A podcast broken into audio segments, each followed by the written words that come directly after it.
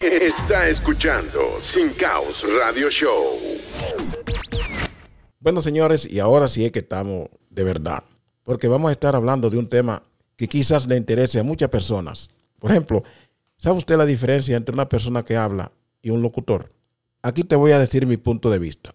Una persona que habla es cualquier individuo que se comunica verbalmente.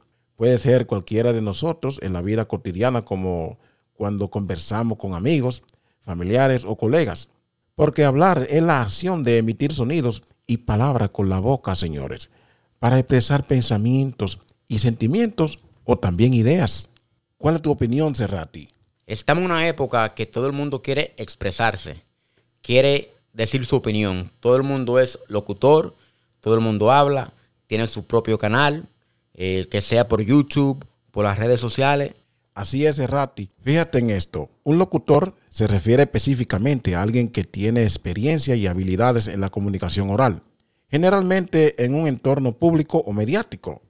Los locutores suelen trabajar en la radio, la televisión o en eventos en vivo, como presentadores de programas, como locutores de radio, comentaristas deportivos o narradores de noticias.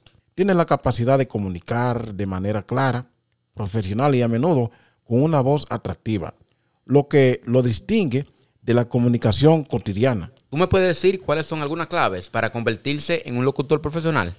Claro que sí, algunos amigos míos que son locutores, pues ellos me informan y ellos dicen que eso es muy apasionante y desafiante. Pues los locutores tienen la capacidad de transmitir información, eh, ya sea en un entretenimiento y emociones a través de su voz cuando ellos hablan, ya sea en la radio, la televisión o eventos en vivo, como yo dije ahorita, o medios digitales. Pues mira, los locutores desempeñan un papel crucial en la comunicación efectiva. Y esto que nosotros estamos aquí desarrollando, si le interesa a algunos que están escuchándonos, pues quédese en sintonía, que aquí tienes algunas claves especiales que vamos nosotros a decirle a ustedes para que te convierta en un locutor profesional. Tú nunca sabes si te va a motivar a comentar algo a través de tu propio canal de, de YouTube o alguna radio de esas digitales. ¿Qué se necesita para tener la voz de un locutor? Yo digo para desarrollar habilidades vocales. Bueno, la voz es la herramienta más importante de un locutor. Ese es su instrumento. Eh, la gente tiene que dedicar tiempo a, a, pronunciar. El que quiera ser locutor, pues tiene que practicar pronunciación, entonación y modulación. Puede considerar tomar clases de dicción y vocalización para pulir sus habilidades vocales. Pues practica regularmente para mantener tu voz en óptimas condiciones. Yo creo que los locutores deben estar bien informados y tener conocimientos sobre una gran variedad de temas. Así es, Robert. Ellos leen muchos libros y revistas y se mantienen al tanto de las noticias actuales. Por ejemplo, mientras ellos más sepan, se convertirán o serán más versátiles en su carrera y podrán adaptarse a diferentes tipos de programas. Tú sabes que nosotros hablamos y dejamos toda la palabra como muerta. Así es, Robert. Fíjate, ellos tienen la capacidad de transmitir emociones a través de su voz y eso es esencial para conectar con sus audiencias.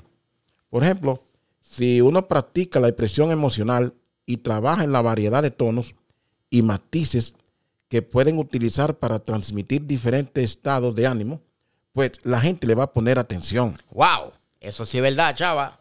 Claro, porque hay que adquirir experiencia práctica.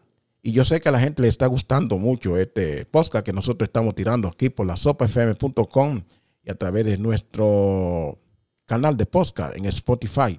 Y fíjate, nada reemplaza la experiencia real.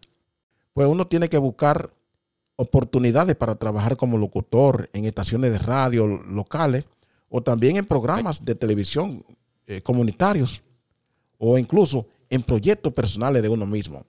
Cuanto más practiques, mejor te serás. ¿Tú sabes lo que yo he aprendido? Dime a ver. Que los locutores pueden trabajar en una variedad de campos, desde radio y televisión hasta narración y de audiolibros y doblaje. ¿Qué es lo que es doblaje? Explícame eso. Eh, por ejemplo, eso es cuando una película está grabada en inglés y se necesita ser cambiada al mundo hispano. Solamente que el locutor tiene que encarnar ese, ese papel que le están dando, como si fuera el, el actor fundamental. Oye, otra cosa, Robert. hay otra cosa que se llama networking y marketing. ¿Tú puedes explicar un poco de eso? Pues claro, chava. Networking es, por ejemplo, usted conoce una persona, eh, se conocen, oiga, yo soy Robert, tú me dices, yo soy Chava, usted me dice que lo que usted hace, usted en una arreglita, eh, arreglos, tiene su tienda, y yo le digo, oh, perfecto, yo soy un artista, yo esto es lo que yo hago, soy cantante, músico, lo que sea. Entonces ahí nos conocemos, usted me da su tarjeta, yo le doy la tarjeta suya, ya estamos en comunicación. Y eso es networking, y así se van abriendo los canales y la gente se van conociendo más y más y ahí uno se va ayudando uno con el otro. Exacto, eso es como construir una red de contacto en la industria de la locución. Exactamente. Eh, pues mira qué tiene que hacer la gente que hace eso. Tiene que asistir a eventos de conferencias y talleres relacionados con la comunicación y locución. También puede crear una presencia en línea a través de un sitio web o perfiles o un perfil en las redes sociales para promocionar su trabajo. Y ahí es más fácil. ¿Qué tú crees? Eso sí es verdad. Eh, como te acaba de decir también, hay muchos websites, o por ejemplo la sopafm.com, algo así, y usted hace un website solo para gente que tiene podcast y cosas así. También ahí usted me entiende, eso también parte del networking y también ahí usted está haciendo marketing, porque está haciendo los dos en uno, networking y marketing. Perfecto, combinarlo. Escucha esto, Robert. Tú sabes que una persona que se pone a hablar por las redes o es locutor ya profesional o algo, tiene que aprender a recibir críticas. Pero fíjate que hace la crítica. La crítica constructiva es una herramienta valiosa para mejorar como locutor. Uno tiene que estar abierto para recibir retroalimentación de los colegas y mentores y utilizar esa crítica para perfeccionar nuestras habilidades o sus habilidades.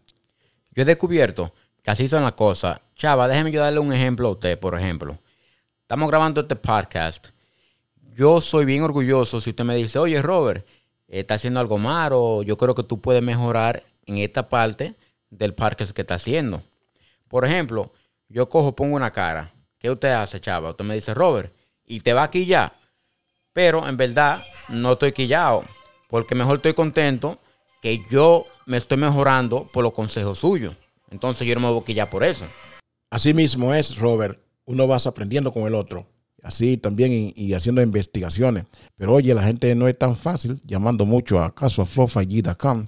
Esa es nuestra tienda de ropa, señores. Ustedes pueden entrar ahí, casualflowfallí.com o casualflow5g.com. Bueno, y para finalizar este podcast, yo quiero que mis seguidores que quieren hablar, ya sea por YouTube, ya sea en su propio canal, como dijimos ahorita, pues hay que mantener la pasión y la perseverancia. Porque esta industria de locución puede ser competitiva y desafiante, como yo dije al principio del podcast. Pues la voz es tu instrumento que debe ser tu motor. Y hay que mantener la perseverancia y la determinación a lo largo de, su carrera, señores. He aprendido en este podcast que hay que ponerle mucho amor y dedicación a lo que uno quiere. Pues no se diga más. Hasta el próximo podcast. Está escuchando Sin Caos Radio Show.